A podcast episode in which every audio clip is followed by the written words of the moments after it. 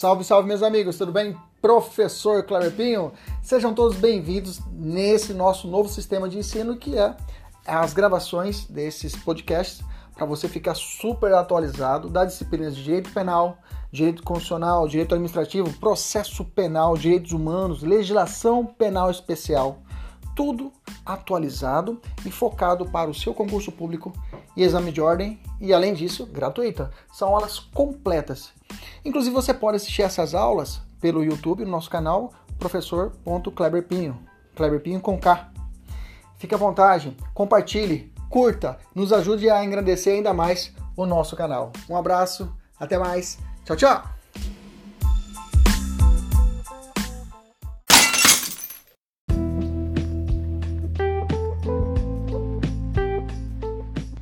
Inquérito policial, com toda segurança, eu posso dizer que é um dos assuntos mais cobrados nas provas de concurso público quando se trata de processo penal.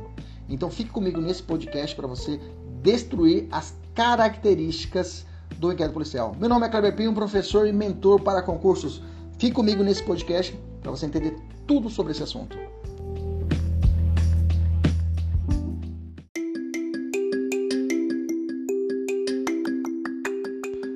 Primeiro de tudo, nós temos que lembrar que inquérito policial não é não é sinônimo propriamente dito de investigação criminal.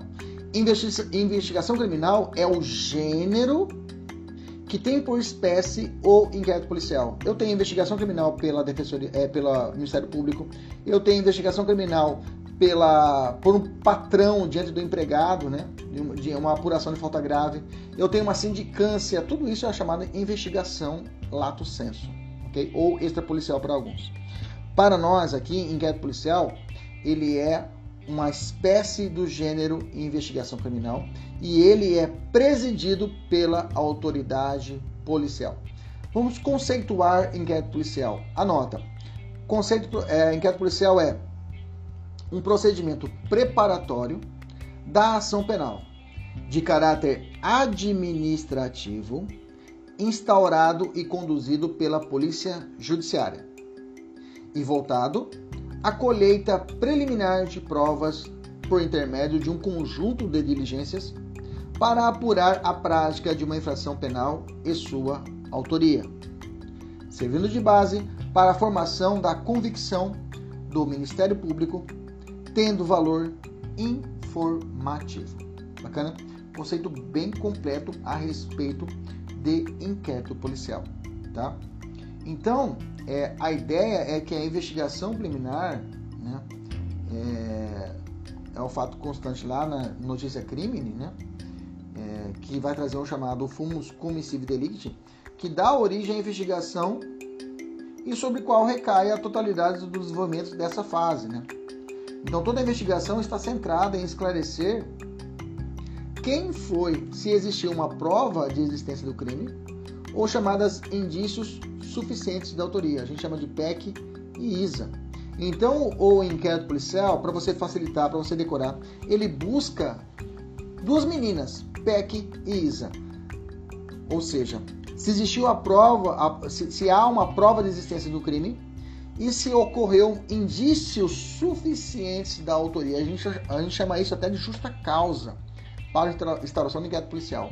Se não houve prova de existência do crime ou não há indício suficiente de autoria, não há que se falar em investigação criminal. E no procedimento preparatório da ação penal, ele antecede. Ele tem caráter administrativo, ele não tem caráter judicial. Toma cuidado. Toma cuidado. Bem que durante a sua investigação, durante a investigação, existe ali hipóteses, situações em que há necessidade do poder judiciário ali investido através do juiz das garantias. Hoje a gente fala juiz das garantias, né? não está não, não tá sendo aplicado no juiz das garantias por força de uma decisão do Supremo. Mas quem vai atuar nessa fase é o juiz das garantias. Hoje o juiz, né, não tido como garantia, é um juiz único ainda. Né? Porque com o juiz das garantias teremos um juiz da investigação e o juiz do processo de conhecimento.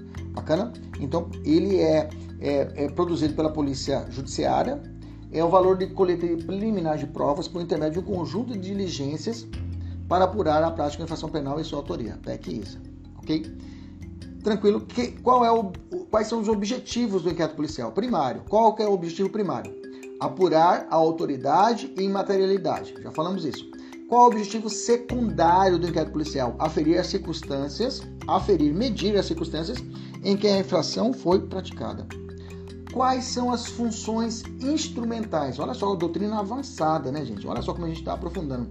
Quais são as funções instrumentais do inquérito policial? Eu tenho uma função preservadora, uma função preparatória e uma função indicativa. A função preservadora, o inquérito policial, inibe a instauração de uma futura ação penal temerária, ou seja, uma ação penal sem a devida justa causa. Renato Brasileiro nos ensina que para que possa dar início a um processo criminal, é necessária a presença de um lastro probatório mínimo. Lastro probatório mínimo. Gente, grava isso. Lastro probatório mínimo. Sob pena da denúncia, que é o pedido lá de condenação do Ministério Público, é, ser rejeitado, né? ser afastado pelo juiz por ausência da justa causa. Inclusive tem um artigo que possibilita isso, que é o artigo 395, inciso 3 do CPP, que possibilita ao juiz afastar o recebimento da denúncia quando ausente a justa causa, o justo motivo para poder entrar com a ação penal, que nada mais nada menos é a presença da APEC e da ISA. A segunda função é preparatória, onde fornece elementos de informação para a futura ação penal e indicativa, pois o inquérito policial ainda se presta a alimentar uma, uma finalidade acidental, por exemplo, fornecendo lastro indiciário né, para a adoção de medidas cautelares ao longo da persecução penal. Por exemplo, uma busca apreensão, bloqueio de bens, ok? Então ele possibilita na investigação o bloqueio de bens para futura, ok, arresto, para futuro sequestro de bens. Bacana, beleza? Natureza jurídica. Qual é a natureza jurídica? É um procedimento administrativo pré-processual. Professor, é processo ou é procedimento? Decora, procedimento. Por que, não é processo? Porque o processo administrativo lá deve ser regrado pela dialeticidade, ou seja, tem que ter ampla defesa e contraditório. Aqui não, aqui é procedimento administrativo porque está resta ausente a ampla defesa e contraditório. Quem são os destinatários? Imediato, promotor de justiça ou ofendido, se for o caso da ação penal privada. Imediato, o juiz, hoje juiz das garantias. Bacana, beleza. Continuando, como eu já disse, processo e procedimento, já respondi, é procedimento. Pergunta: por ser um procedimento administrativo persecutório de natureza inquisitiva, a ele é aplicado as regras dos atos administrativos. Agora vamos lá para o direito administrativo. Segundo a doutrina de Celso Antônio Bandeira de Mello, as regras de direito administrativo lhes são aplicáveis. No que houver compatibilidade, por exemplo, a regra de publicidade sobre as restrições do inquérito policial. Lembra que eu falei em outras aulas sobre a respeito da avocação de inquérito policial, lembra disso? A avocação da autoridade superior que avoca o inquérito policial de determinado delegado e remete para outro delegado de polícia, lembra disso? É, uma, é um ato administrativo, a avocação, que trata, na, se prende a ideia de competência, né? Dos ele, lembra lá dos elementos do ato administrativo, né? Forma, finalidade, competência, objeto e motivo, né? A competência, se, a avocação e delegação se prende à competência, esse elemento, né? Ou requisito do ato administrativo. Então, se aplica sim as regras do direito dos atos administrativos aqui. Ah, o inquérito policial ele é discricionário, ele é vinculado, lembra disso? Tudo isso se aplica também àquelas regras de direito administrativo. Olha que maravilha. Estão direito administrativo com direito processual penal. Continuando. O inquérito policial em aberto gera maus antecedentes para o réu? A resposta é não, tá? Existe um entendimento pacificado na súmula 444 do STJ que fala: é proibido, ou seja, é vedado, utilização de inquéritos policiais em ações penais em curso para aumentar, ou seja, agravar a pena do sujeito, a pena base, que é a primeira pena estabelecida lá na sequência, quando o juiz vai fazer a chamada conta, que a gente fala, ah, ele vai fazer a, a pena. Quando o juiz vai determinar a pena do sujeito, condenar ele ou absolver, ele faz uma conta, ele tem fases, né? Tem a, chama isso de dosar a pena, ou dosimetria da pena. Primeira pena, é a pena base, depois a pena intermediária e depois a pena definitiva. Bacana? Gente, ponto muito importante que está sendo explorado nas provas, principalmente dissertativas, né? Para você dissertar, para você escrever de forma aprofundada, é a respeito dos limites do inquérito policial? Existem do, é, dois grandes limites: o limite qualitativo e o limite quantitativo. O limite qualitativo ele exige para a instauração do inquérito policial tão somente a probabilidade que o acusado seja o autor ou coautor ou partícipe de um fato aparentemente punível. Assim, o um inquérito policial nasce da mera possibilidade, mera possibilidade. Mas ele almeja uma probabilidade, ok? Ele nasce de uma possibilidade, mas ele almeja uma probabilidade. Ou seja, para atingir esse objetivo, o inquérito policial tem um campo de cognição, ou seja, de exame apertado. Ou seja, para alguns, limitado essa cognição, esse trabalho mental de investigação. Então ele se divide esse plano qualitativo em dois planos, um plano horizontal e um plano vertical. No plano horizontal, ele está limitado a demonstrar a probabilidade da existência do fato aparentemente punível e a autoria, coautoria ou participação do sujeito passivo, né? Essa restrição ele vai recair sobre o campo da campo probatório, isto é, dados a respeito da circunstância do fato descrito na notícia que foi levada à autoridade policial, que a gente chama de notícia crimes, né? Então o que se busca por esse plano horizontal é averiguar e comprovar o fato em um grau de probabilidade. Professor, muito técnico. É, realmente. É, o plano horizontal, você tem que analisar essa probabilidade de se existiu o fato, aparentemente, se existiu esse fato aparentemente punível ou não. Tá? Já no plano vertical, então no plano horizontal, se prende a ideia é, do fato em si, do grau de probabilidade da existência ou não daquele fato criminoso. E no plano vertical, esse é, está o direito, isto é, os elementos jurídicos relevantes à existência do crime, vistos a partir do conceito formal, ou seja, fato típico, ilícito e culpável. O inquérito policial deve demonstrar tipicidade, ilicitude e culpabilidade aparente, também em grau de probabilidade. O contrário disso, a antítese será a certeza sobre os fatos, elementos a, esta reservada para a fase processual. Deixa eu explicar para você então. Então, esse limite qualitativo, que se prende à ideia dessa probabilidade, primeiro, era um plano horizontal, ou seja, um plano fático. Você olha, pô, será que realmente aconteceu esse fato criminoso? Será que realmente é verdade que levaram isso ao? Ah, matou alguém. Será que matou mesmo alguém? Então está preso a essa cognição imediata, se houve ou não. Num segundo momento, eu vou analisar aquele fato, ele é crime? a, a levar-se a uma situação, um plano horizontal, um plano fático. Segunda análise, é um plano vertical, da lei. Eu olho para a lei. Lei, é crime isso que estão me falando? Ah, sim. Opa, então há um limite nesse sentido. Há uma possibilidade de aplicação ou não dessa investigação.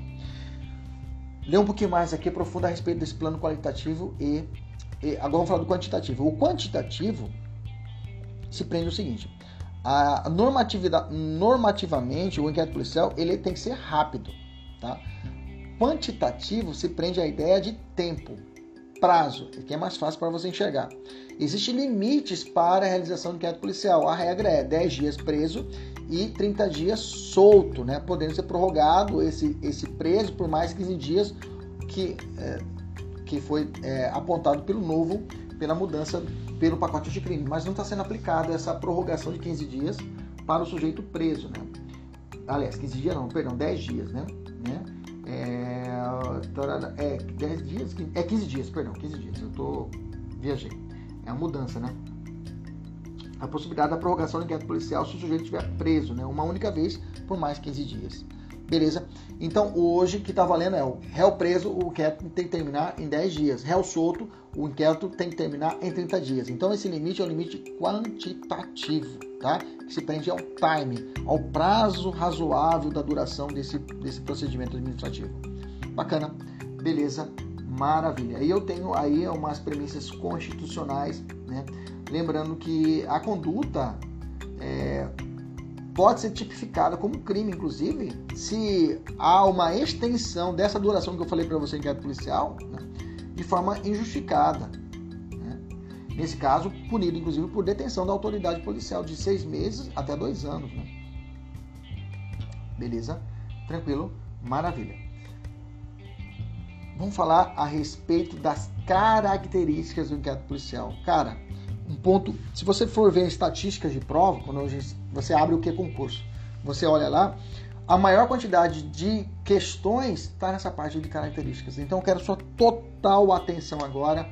Pode parar um pouquinho a aula, ir ali tomar uma água e voltar. Né? Faz umas 10 flexões, se for o caso, uns 30 abdominais, já faz sair, já termina a aula com a barriga trincada já. As meninas aí prepara, faz um exercício de perna, um agachamento aí em casa, para você continuar aqui. E nós tratamos agora de características do inquérito policial. Preparou? Já tomou café? Fez 10 flexões? Fez 30. Como, é, como chama aquele exercício? Eu acho que switch, eu acho que é switch que fala, não sei. Faz um exercício aí de perna, isso aí, um agachamento, um afundo e vamos embora. Vamos falar sobre as características do inquérito policial. Primeira característica, ele é um procedimento inquisitivo. Fica fácil, que nós já falamos praticamente essa parte introdutória, né? Onde o inquérito policial, ele é inquisitivo, cuidado, tá? Ele é, ah, professor, ele é inquisitivo porque não tem a defesa contraditório. Não, não é isso. Ele é inquisitivo pelo fato de que ele é concentrado, na verdade, em, no, é, nas mãos de uma só pessoa. Tá? Ele é concentrado na mão do delegado de polícia. Então, por isso ele tem uma característica inquisitória. É claro, reflete disso a impossibilidade, né? Reflete disso a impossibilidade da dialeticidade da existência da participação das partes, né, da acusação e defesa, ok? Então, é, ele é inquisitivo, primeiro ponto, porque ele é presidido, ele é concentrado em uma só autoridade, e segundo, que daí reflete a impossibilidade da ampla defesa e contraditório, beleza? Tranquilo? Essa, na verdade, é ampla defesa não, o chamado o contraditório em si, que é impossibilitado para alguns. Vou falar isso. Mas é claro, existe a, a, a proteção ao direito ao silêncio, outras garantias fundamentais não são afastadas. Por isso, em regra, lá no artigo 155 do CPP, né, artigo 155 do CPP, não é possível o juiz condenar o sujeito, não é possível o juiz condenar o sujeito baseado tão somente em elementos informativos produzidos ao longo do inquérito policial. O artigo 155 proíbe que o juiz sentencie o sujeito fundamentado a sua sentença tão somente, tão somente nas é, é, é, nos elementos de informação. Olha só como, inclusive, tem até uma doutrina que diferencia elementos de informação de provas propriamente dita. Elementos de informação seria nessa fase inquisitorial e provas propriamente dita na fase processual, onde ali poderia existir ampla defesa contraditório em cima dessas provas. Bacana? E o, o, o, artigo 155, ele, ele realmente traz essa diferença. Então o juiz não pode sentenciar tão somente fundamentado nos elementos de informação contidos no inquérito policial. Bacana. Beleza. Maravilha. É, é claro, né? Existem algumas investigações e aí não seria inquérito policial, tá? Aí não seria inquérito policial, que possibilita uma estrutura processual dialética, ou seja, ampla defesa contraditória, a, lei, a própria lei de imigração, lá no artigo 22, estabelece isso a Lei 13.455 de 2015, lá no artigo 58, fala que no processo de expulsão do estrangeiro serão garantidos ampla defesa e contraditório. É diferente, tá? É diferente. Não é inquérito policial, tá? Há inquérito para apurar falta administrativa também, eu tenho ali ampla defesa e contraditório, mas não é inquérito policial. Toma cuidado com isso. A inexistência de contraditório e da ampla defesa no inquérito policial torna ele inconstitucional? É inconstitucional isso, professor? Não tem um, você não fala para nós que temos que sempre defensores da Constituição? Existe uma premissa constitucional, vem uma lei falando que não. Tá errado esse negócio, professor. Tá indo contra a Constituição. E aí? Já teve manifestação suprema quanto a isso. Já foi estabelecido que não existe inconstitucionalidade por duas razões. Uma, não é processo e não se destina a decidir é, é litígio algum ainda que na esfera, na, na esfera administrativa. Não decide, não tem decisão. O inquérito policial não é decisório. Ele é meramente indicativo, né? Ele vai indicar, esclarecer. ok? Por isso que não vai ferir a, a, o amplo, amplo defesa e contraditório. Segundo ponto, não tem por objetivo a, a, a, amplica, a aplicação de uma pena, mas de possibilitar o exercício de um direito, qual seja o direito da ação penal, que é um direito constitucional. Bacana? Beleza? Por esses dois motivos, ele, mesmo ausente a ampla defesa contraditória, ele é constitucional. Ele não vai decidir nada, ele vai só apontar a PEC e a ISA. Bacana. Qual o papel da defesa na produção de provas? Nossa, isso aqui é um ponto muito importante. Tanto para quem faz concurso para a polícia e principalmente quem faz defensoria pública e exame de ordem, advogado. Bacana? Qual é o papel da defesa na produção? É, qual é o papel da defesa para a produção de provas? Nós já falamos sobre a investigação defensiva, que é aquela encabeçada pela corrente majoritária da defensoria pública, no sentido de existir dentro do inquérito policial nessa fase a possibilidade de um órgão acusador forte produzindo prova e de outro lado o órgão, órgão defensor forte produzindo prova. Que ainda estamos em evolução doutrinária e legislativa a respeito disso, desse órgão defensor forte. Mas o que nós temos hoje para o exercício da defesa? O que nós temos para hoje? Vamos lá. Marta Saad, a doutrina de Marta Saad, ela diferencia o exercício da defesa em dois pontos um exercício exógeno e um exercício endógeno. Professor, eu não sei o que é isso. Se parece na minha prova que é um exercício de defesa endógeno. Gente, vai pela palavra, né? Endógeno, exógeno, endógeno. Endógeno é aquele que deve ser realizado dentro de alguma coisa, né, professor? E exógeno é aquele que é desenvolvido fora, não é? É isso aí. Vai no rumo. Exógeno é o desenvolvimento da defesa fora dos autos da investigação por meio do exercício de algum remédio constitucional, por exemplo, um habeas corpus, um mandato de segurança, ou requerimento direcionado ao juiz, né? um pedido de liberdade provisória, um pedido de é, alguma prova a ser produzida, algum exame de balística a ser realizado, você pode fazer esse pedido diretamente ao delegado de polícia, mas alguma perícia especial a ser realizada. Bacana? E endógeno é aquele realizado dentro dos autos de investigação. Melhor dizendo, me desculpem. Exógeno é quando eu faço a conversa direto com o juiz, fora dos autos de inquérito. E exógeno é quando eu realizo dentro dos autos de investigação. É a conversa é com o delegado de polícia. Por exemplo, exame de corpo de delito, o delegado é obrigado a fazer. Você sabe, se você não sabe, você vai aprender agora. Os requerimentos realizados pela defesa podem ser indeferidos pelo delegado de polícia. O delegado pode indeferir. Né? E por, por interpretação extensiva, cabe até recurso para o delegado geral a respeito disso, por interpretação extensiva. Né? Nesse sentido, porque o requerimento de instauração de inquérito policial pode ser indeferido pelo delegado e você pode recorrer ao delegado de polícia. Né? E o requerimento de diligência, se for indeferido por interpretação analógica, você pode fazer também um recurso ao delegado geral a respeito disso. Então, no exercício endógeno, é o exercício dentro do inquérito policial. Aí eu teria, sim, a participação mais forte da daquela chamada é, é, é a, a, a, a, defesa né, nessa, nessa fase de inquérito policial, que é a. Nós falamos, né? Oh meu Deus! Uh, a investigação criminal defensiva, né? Bacana. O advogado pode participar na produção da prova, nos autos do inquérito policial? Pode participar, sim, mas é limitado, né? O, o, o advogado ele pode assistir os seus clientes durante a apuração de infrações, é, apuração de infrações durante o interrogatório, o depoimento, subsequentemente, todos os elementos investigatórios, probatórios, dele decorrente ou derivado, direto ou indiretamente, poderá apresentar razões, quesitos, fórmulas, formular perguntas ao investigado, à testemunha, é, ofendido, perito, etc. Tudo isso o advogado, o advogado ou o defensor público pode realizar, né? A defesa, nós falamos a defesa a defesa, melhor colocarmos assim que nós envolvemos também a, a defensoria pública. A, a presença do advogado ou defensor é essencial, é essencial na realização das, dos atos de diligência do inquérito policial? Não, tá? Se o investigado não apresentar defensor, o ato será realizado sem a presença do advogado, tá? E ainda o delegado poderá indeferir questionamentos com base no artigo 212 do CPP diligência pleiteada pela defesa. Nós já falamos sobre isso, que pode realizar o recurso.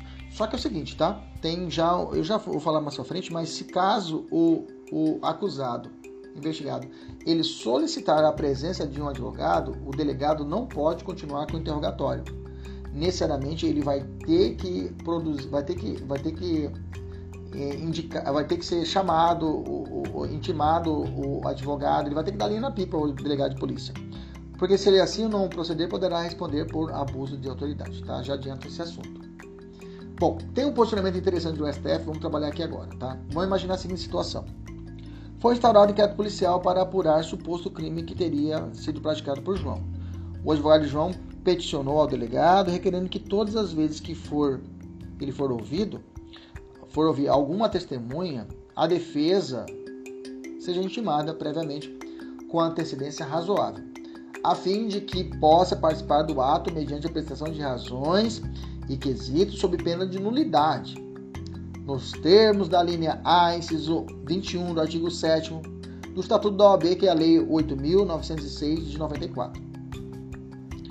O delegado será obrigado a atender o requerimento do advogado? Outra pergunta. A defesa tem o direito, no inquérito policial, de ser intimada previamente da realização dos atos de investigação? A resposta é um sonoro não. Tá? O inquérito policial ele constitui procedimento de natureza inquisitorial, nós já falamos isso, destinado a uma formação de opinião delicte, opinião delicte do órgão acusador, que é o Ministério Público ou a própria ofendido, se for uma ação penal privada. Então, nessa fase, as garantias de contraditório pela defesa, como já dissemos, são diminuídas, são reduzidas, são mitigadas. Até mesmo porque os, é, os elementos de informação colhidos no inquérito não prestam por si só para fundamentar uma condenação futura. Quem fala isso é o artigo 55. Então, por essa conclusão, não há um direito líquido, um direito subjetivo do advogado em ter que ser intimado das realizações dos atos processuais. Mas e aí, professor? A Lei 13.255, que alterou o artigo 7 do Estatuto, não garantiu essa intimação prévia que o, o delegado intimou, enquadrou o artigo 7, inciso 21.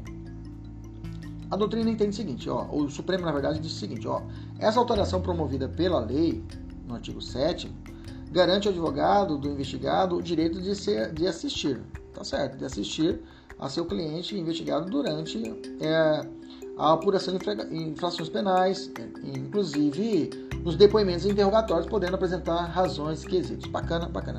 Mas a alteração não impôs um dever ao delegado de polícia, tá? De ter que intimar o advogado quando for realizar uma audiência, digamos assim.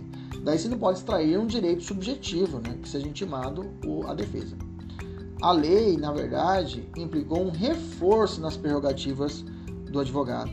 Bacana? Sem contudo interferir no, no, no, no, ao advogado no direito subjetivo, é, é, sem contudo conferir, melhor dizendo, conferir ao advogado um direito subjetivo de intimação prévia. Então, como que o, o, o advogado João vai saber quando vai ter participação dos depoimentos? Bom, nesse caso, se é do interesse do advogado acompanhar os atos do inquérito policial, ele poderá ficar consultando os autos do procedimento a fim de verificar as datas que vão ser designados os depoimentos conforme o inciso 14 do artigo 7 do Estatuto da OAB. Bacana? Então, se ele quer realmente saber, então que ele fique ali procurando, esperando essa situação. Bacana? Mas deixa eu perguntar para você. Mas a citação não é um ato em que o réu toma ciência no. Opa, não, citação não. Então tá, beleza, entendemos isso, fechamos esse ponto. Bacana? Aí, como eu disse para vocês, tá? É, a respeito da lei de abuso de autoridade, tá? O artigo 15, parágrafo 2 único, único, inciso 2, dispõe que incorre na mesma pena interrogatório de pessoa que tenha optado por ser assistido por advogado e o defensor público sem a presença do seu patrono. Então, como já disse anteriormente, se caso o acusado investigado não é obrigado, o defensor nem advogado estar presente. Mas se ele pediu, tem que parar tudo e providenciar beleza? Pena de detenção de 1 a 4 anos. Lembrando que as, os crimes da lei de abuso de autoridade são todos de reclusão e não há detenção, tá? Toma cuidado nessa pegadinha de prova que pode querer sacanear. Vamos lá. É, tem um ponto também importante a respeito da defesa, que é, é o, o, artigo 14A, que está vigente hoje. É, ele foi encartado pelo pacote anticrime, a Lei 13.000 964 de 2019. O que, que trata do artigo 14A? Vamos ler juntos. Fala assim, ó. Nos casos em que os servidores vinculados a instituições dispostas no artigo 144 da Constituição Federal. Professor, quem são essa, quem que é a galera que está aí disposto nesse artigo? São os são é, é, é, é, trata da chamada segurança pública, né? Estou falando Polícia Federal, Rodoviária Federal, Polícia Militar, Polícia Civil. Então, servidor público que estão vinculados à segurança pública que figurarem como investigados com inquéritos policiais, inquéritos policiais militares e demais procedimentos extrajudiciais, ou seja, não só inquérito, cujo objeto for investigação de fatos relacionados ao uso da força letal praticado no exercício da profissão. Ou seja, estão investigando um excesso cometido em uma situação que o policial acabou matando um tido como criminoso numa situação X e aí está sendo ele acusado do excesso cometido, né? O uso dessa força letal. Nesses casos, desses casos, desses casos, mesmo consumado ou tentado, incluída a situação de legítima defesa, incluída a situação de legítima defesa do Código Penal, o indiciado poderá, olha o verbo utilizado, poderá, poderá constituir advogado, constituir defensor. Pronto, isso aí não precisa nem colocar isso na lei, tá? Poderá construir? É claro que pode, todo mundo pode construir um defensor público. Mas o que interessa é os parágrafos. O parágrafo segundo fala assim: para os casos previstos na cabeça do caput desse artigo, o investigado deverá ser citado. Né? Citação não é o termo correto, né? Citação é ato que toma conhecimento de um processo, aqui está na fase de investigação. Então, o termo correto não seria citação, né? Uma crítica doutrinária quanto a isso, que o termo seria, seria correto notificação, tá? Da instauração do procedimento investigatório. Então, ele vai ser. Ó, tem que ser notificado o sujeito, policial, tá? Foi instaurado uma investigação contra você aqui a respeito dessa situação da letalidade. Que você matou o sujeito lá, houve um excesso seu lá, está sendo investigado. Beleza? Beleza. Nesse caso, ele pode constituir defensor no prazo de 48 horas. Lá em cima eu já falava isso, né, no caput. Mas aqui estabeleceu um prazo para ele poder. É, notificou ele, aperta start, 48 horas para arrumar um advogado. Bacana. Até aí não tem mistério. Tá, beleza, professor. Tá, e aí? Aí que é o seguinte: se esgotou as 48 horas, ele não arrumou o advogado, e aqui está o pulo do gato, tá? Aqui está o pulo do gato no parágrafo segundo. Vamos até grifar o parágrafo segundo inteiro. O parágrafo segundo vai falar o seguinte, ó. Vamos botar uma cor mais clara, né? Vamos botar aqui uma cor. Estou grifando aqui. Quem não assistiu essa aula, quer assistir essa aula no YouTube. Também temos essa aula gravada no YouTube, se você quiser. Esgotado o prazo disposto no parágrafo 1 deste artigo, com ausência de nomeação do defensor, ou seja, passou 48 horas e não nomeou o advogado. A autoridade responsável pela investigação deverá intimar a instituição. Ah, ele é PM, então eu vou ter que intimar a PM do Mato Grosso, por exemplo. Aqui está, estava vinculado ao investigado à época da ocorrência dos fatos para que essa, ou seja, a PM, a Polícia Militar, no prazo de 48 horas, é outro prazo, cuidado com o prazo, viu gente? Vamos marcar. Prazo de 48 horas, indique defensor para a representação do investigado ela vai indicar o defensor. Normalmente pode ter um advogado dos quadros, né? Da, o jurídico, da Polícia Civil jurídico, se existir, digamos assim, né? A normativa estadual estabelecer assim, poderá indicar esse advogado para poder ou remeter diretamente à Defensoria Pública, se for o caso, tá? A Defensoria Pública não advoga para servidor público. Gente, essa divisão limitada aí de atuação da Defensoria Pública já está superado, viu, gente? Está superado. Bacana? Beleza? Até na Justiça Militar nós temos a aplicação também da possibilidade da Defensoria Pública atuar. Beleza, então vou continuando. Então, o parágrafo, o parágrafo 3 e 4 e 5 foi vetado desse, desse artigo, e eu tenho parágrafo 6 né? O disposto constante desse artigo aplica-se aos servidores militares, vinculado ao disposto no artigo 142, está falando militares da aeronáutica, das Forças Armadas, melhor dizendo, né? aeronáutica, marinha e exército, desde que os fatos investigados digam respeito a missões para a garantia da lei e a ordem. Então, toma cuidado, tá?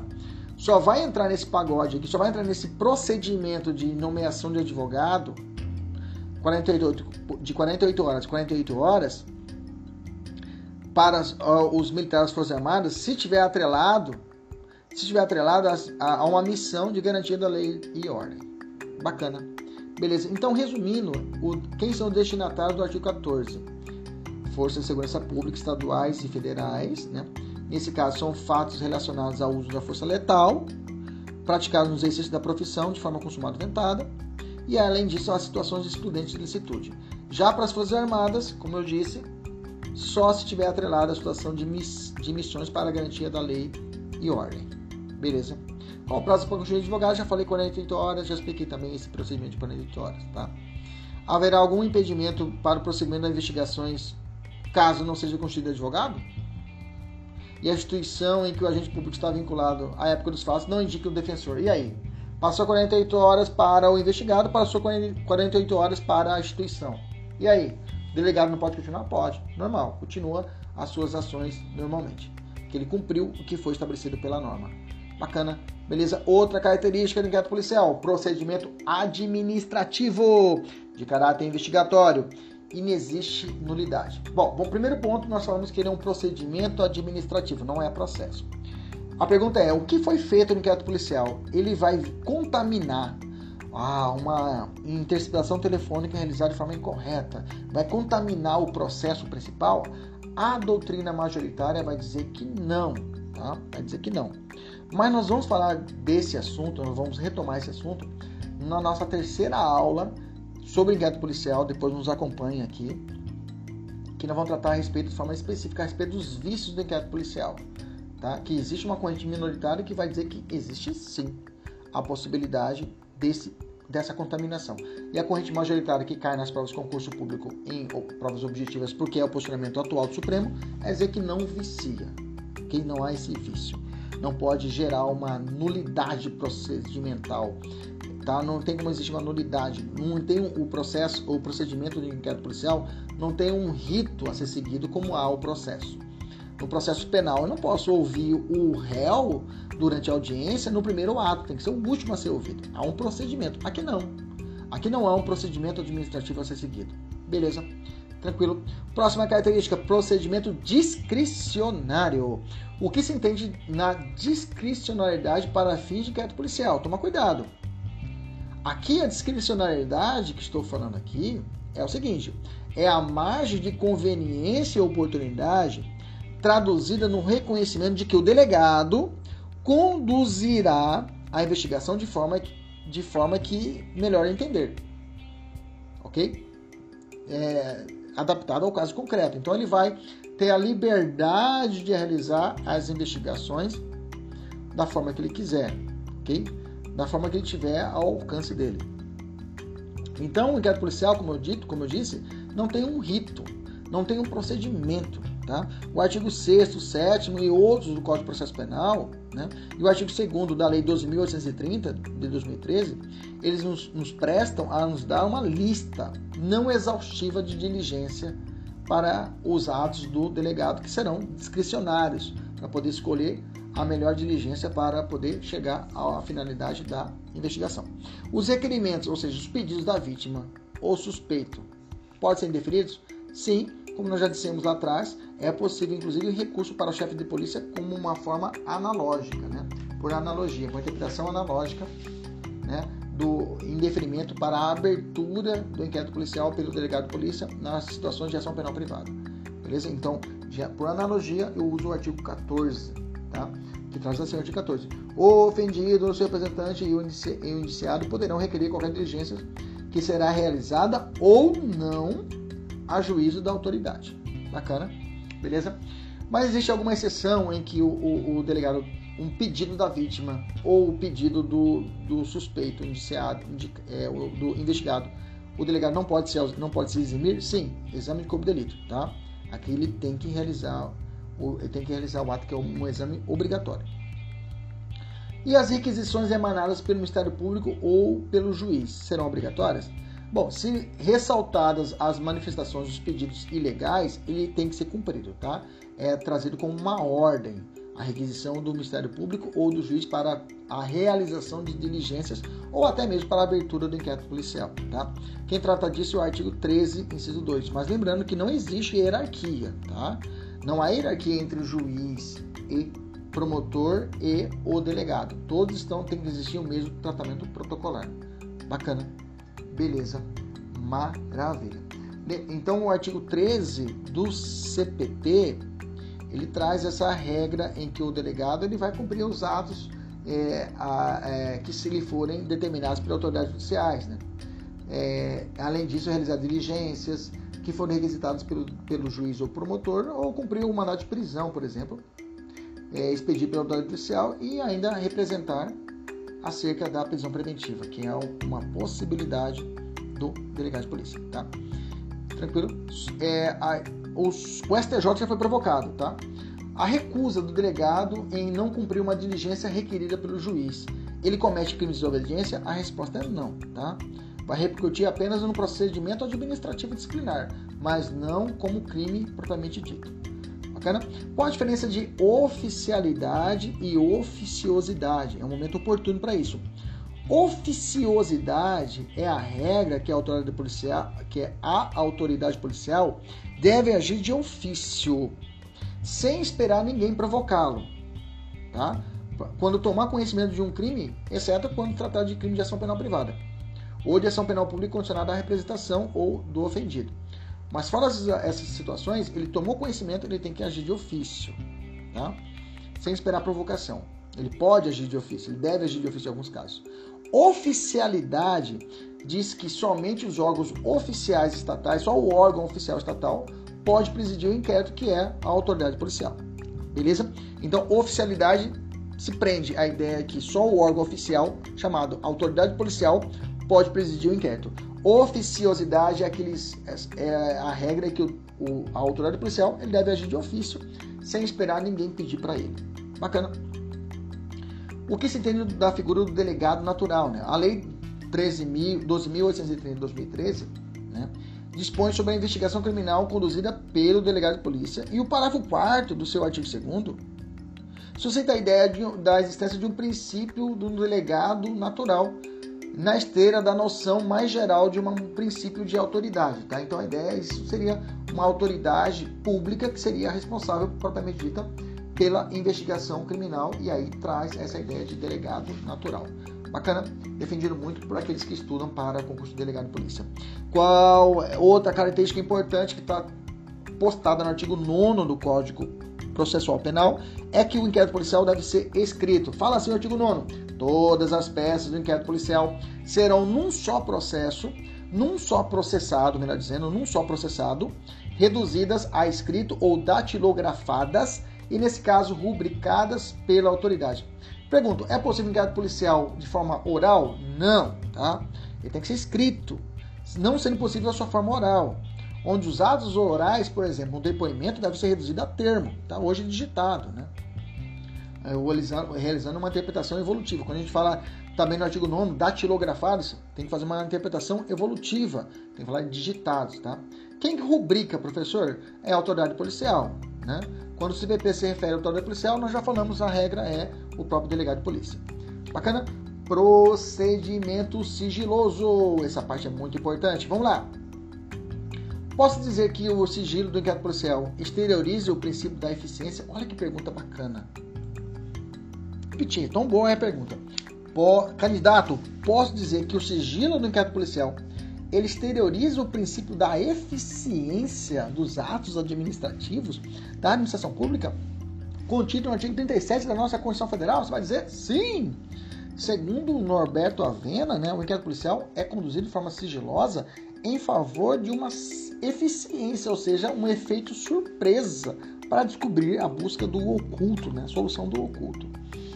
Quem deve zelar pelo sigilo inquérito policial? Por regra, o delegado de polícia, né? Excepcionalmente, né, o juiz, o juiz, por exemplo, na lei 2850 de 2013, que combate as organizações criminosas, exige uma autorização judicial para que o advogado tenha acesso aos atos do inquérito policial. Então, em, por regra, eu tenho que o delegado ele preserva o sigilo, mas de forma excepcionalmente, excepcional pode existir o juiz realizando essa função de guardar, de zelar pelo sigilo do, do inquérito policial. Bacana, beleza, maravilha. O artigo 20 fala isso, né, do delegado. A autoridade segurará o inquérito policial, o inquérito, o sigilo necessário à elucidação do fato ou exigido pelo interesse da sociedade. Parágrafo único. Nos atestados e antecedentes que lhe forem solicitados, a autoridade policial não poderá mencionar quaisquer anotações referentes à instalação de inquérito contra os requerentes. Beleza? Maravilha. Um outro, outro exemplo é, que eu tenho que o juiz pode realizar a guarda do, do sigilo sem ser necessariamente aquele estampado na Lei 12.850 2013 é quando, por exemplo, tomar providências necessárias à preservação da intimidade, a vida privada, a honra e imagem do ofendido em relação a, aos dados, depoimentos, outras informações constantes nos autos do inquérito. Né? a seu respeito para evitar a sua exposição aos meios de comunicação. Então, o, o juiz pode, com base no artigo 20, 201, parágrafo 6 do CPP, o juiz pode proteger a intimidade dos investigados e ele decretar, ele estabelecer o sigilo, se for o caso, tá? Ele interferir nessa situação do inquérito policial. É, casos de proteção do acusado, deferida quebra de sigilo bancário, tudo isso também pode ser determinado pelo juiz, tá? Beleza? Maravilha. O inquérito policial não lhe é aplicado a publicidade ordinária, né, dos atos processuais normais, né? É, que está contido lá no artigo 93, inciso 9 da nossa Constituição Federal de 88. Né? Nisso a doutrina divide o sigilo, o inquérito policial, em duas espécies. Eu tenho um sigilo interno e um sigilo externo. Fácil. Lembra lá do defesa endógena, exógena? Lembra aqui a mesma coisa. Sigilo ou segredo externo é o imposto para evitar a divulgação de informações essenciais do inquérito policial ao público em geral por, por meio, por intermédio do sistema de mídia, né? Da mídia. Já o sigilo ou segredo interno é o imposto para restringir o acesso aos autos por parte do indiciado, ou seja, o próprio investigado, e o seu advogado. Bacana? Sigilo interno não, é afeta, não, não afeta o juiz nem a promotoria. Né? Aí, né, aquela situação da, da investigação defensiva, nós falamos lá atrás, né? Essa ideia que o promotor e o juiz têm acesso, mas o, o, o, o advogado não teria. Porque na verdade a, o inquérito policial é quem tem o destinatário imediato imediato é o juiz e o promotor, por isso é essa ideia. Beleza? E qual seria aí um ponto muito importante? O acesso da defesa ao inquérito policial, tá? Bom, o defensor tem acesso a tudo que já foi produzido e documentado, e é claro que tem interesse na defesa, que seja vinculado ao exercício da defesa. Tá? Então ele tem um direito a acesso a uma, a, a uma situação de direito retrospectivo e não prospectivo, palavras boas, né? Palavras-chave.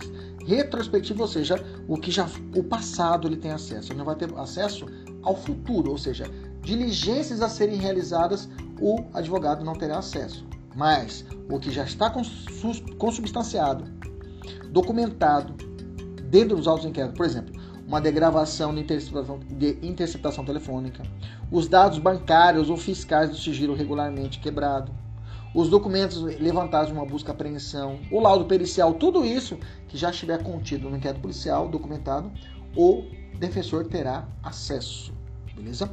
Sob pena, inclusive, de crime de abuso de autoridade contido lá no artigo 32 da Lei de Abuso de Autoridade.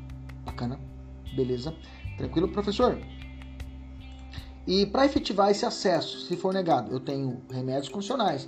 Eu posso propor o habeas corpus, alguns falam também de mandado de segurança nesse caso, tá?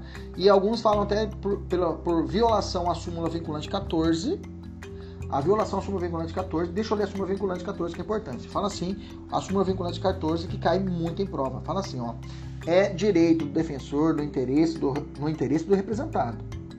No interesse do representado, ter acesso amplo aos elementos de prova que já documentados em procedimento investigatório realizado por órgão com competência de polícia judiciária. Digam respeito ao exercício do direito de defesa. Alguns alguma corrente doutrinária fala que não teria acesso a procedimentos administrativos, pelo fato que a súmula vinculante, ela fala claramente, expressa claramente, competência de polícia judiciária, tá? Competência polícia judiciária. Aí competência polícia judiciária é competência investigativa. E alguns vão falar assim, não, competência de inquérito policial. Então, por isso que há essa divergência doutrinária, beleza? O advogado precisa de procuração, professor, para ter acesso aos autos que são declarados por sigilo? A resposta é sim, é posicionamento do STF e STJ, tá?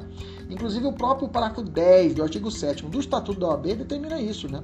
Os autos sujeitos a sigilo devem o advogado apresentar procuração para o exercício dos direitos que trata o inciso 14 da lei. Qual o ato que será dispensado a apresentação de procuração? Quanto que o advogado pode ir lá, comparecer na delegacia que não será exigido dele a procuração. Bom, sem procuração, terá acesso aos autos, por exemplo, da, da lavratura do, da prisão em flagrante de, e de investigações de qualquer natureza, findos ou em andamento, ainda que conclusos a autoridade podendo copiar peças e tomar apontamentos em meio físico ou digital, conforme o Estatuto da OAB, no artigo 7, inciso 14, tá? desde que não estejam sob o sigilo. Bacana? Beleza? Gente, eu tenho uma sequência de julgados agora muito importantes que é a sua total atenção. Vamos lá. Primeiro, terceiros que tenham sido mencionados pelos colaboradores premiados podem obter acesso integral aos termos dos colaboradores? Sim ou não? Sim. Desde que estejam presentes dois requisitos: um requisito, requisito positivo e um requisito negativo. O positivo fala o seguinte: o acesso deve abranger somente documentos em que o requerente é de fato mencionado. É de fato mencionado como tendo praticado o crime. E um requisito negativo, ou seja, o ato de colaboração não se deve referir a diligências em andamento. Deve ser excluídos os atos investigatórios e diligências que ainda se encontram em andamento. Aí não terá acesso. Beleza? Entendimento recente do STF. Segundo entendimento, pode ser negado o acesso a, de peças do COAF ao investigado que se prende informações de terceiros? Sim. Mesmo raciocínio. Se eu tiver o, o, o investigado, ele quer ter acesso a peças do COAF. Bacana? E aí, nesse caso, tem ali nessas informações terceira pessoa. Ele vai ter acesso? Não vai ter. Se tiver vinculado a terceira pessoa no meio dessa, das peças, ele não vai ter acesso. Pode também ser negado o acesso às peças do inquérito policial a colaborador premiado que de documentos de peças do inquérito que não digam respeito aos fatos pelos quais ele está sendo investigado, está sendo acusado, ok? Se ele está pedindo peças que não tem nada a ver com o que ele está sendo investigado, pode ser negado os documentos do inquérito policial. Quer dizer que o advogado tem acesso aos autos inquéritos, sim, ao que tiver atrelado aos interesses da defesa. O que tiver fora disso, ah, tá falando terceira pessoa, houve quebra-sigilo de uma outra pessoa que, tá, que não tem nada a ver com essa situação dele, que não se prende. Pode ter vários réus, né? Pode ter vários investigados. E não se prende a ele, pode ser negado? Pode, tá? Outro, outro julgado importante, tá? Vamos lá. O, dela, o delatado possui o direito de ter acesso às declarações prestadas pelos colaboradores que o incriminem. Perfeito. Perfeito. Perfeito, tranquilo. Se está incriminando ele, ele tem acesso. Para o acesso a dados telemáticos, não é necessário delimitação temporal para fins de investigação criminal. É, tá meio perdido essa daqui, mas é no meio aqui, mas eu coloquei porque é uma decisão recente, tá? Quer dizer o seguinte, não é necessário é, delimitar o tempo né, para o acesso requerido pelo Ministério Público é, de esse, esse, acesso de dados telemáticos, prazo determinado, né, quando ele faz o requerimento. Ah, eu quero de março a abril, digamos assim. Não é necessário especificar esse tempo determinado, que na verdade, é, é, que são constantes nas plataformas, é, mesmo que exista uma lei, a lei, o Marco Civil da Internet, né, estabelece que é necessário essa delimitação, tá? É, então, é, o promotor não precisa fazer essa delimitação temporal. Bacana? Tranquilo? Porque determinar que a requisição judicial de registro deve conter o período a qual se refere tal quesito, não só é necessário para o fluxo de comunicações, sendo inaplicável para dados. Beleza? Dados telemáticos não precisam dessa limitação. Mas se fosse comunicações telefônicas, aí eu precisava colocar a determinação temporal, tá? Próximo, nos atestados de antecedentes solicitados, a autoridade policial não poderá mencionar anotações referentes à instauração de inquérito contra requerentes. Bacana, né? Existe, já mencionei a súmula 444 do STJ que estabelece isso também. Vamos avançar. Procedimento unidirecional, ou seja, o delegado de polícia, essa é uma outra característica do inquérito policial. O delegado de polícia, ao presidir o inquérito policial, não pode realizar juízo de valor, expondo a sua opinião crítica ou jurídica sobre o assunto, inclusive no seu relatório final. Bacana? Pelo fato de que a investigação é direcionada ao promotor de justiça. Então o delegado não tem que estar colocando a sua opinião particular quanto a isso. Então, por isso que é um procedimento unidirecional, ou seja, é direcionado apenas para o destinatário imediato, que é imediato, que é o promotor de justiça, ou o ofendido, se for o caso. Próxima característica: indisponibilidade para a autoridade policial, ou seja, diante da notícia do crime, de ação penal pública incondicionada, a autoridade policial terá discricionariedade quanto à instauração ou não inquérito policial? Negativo.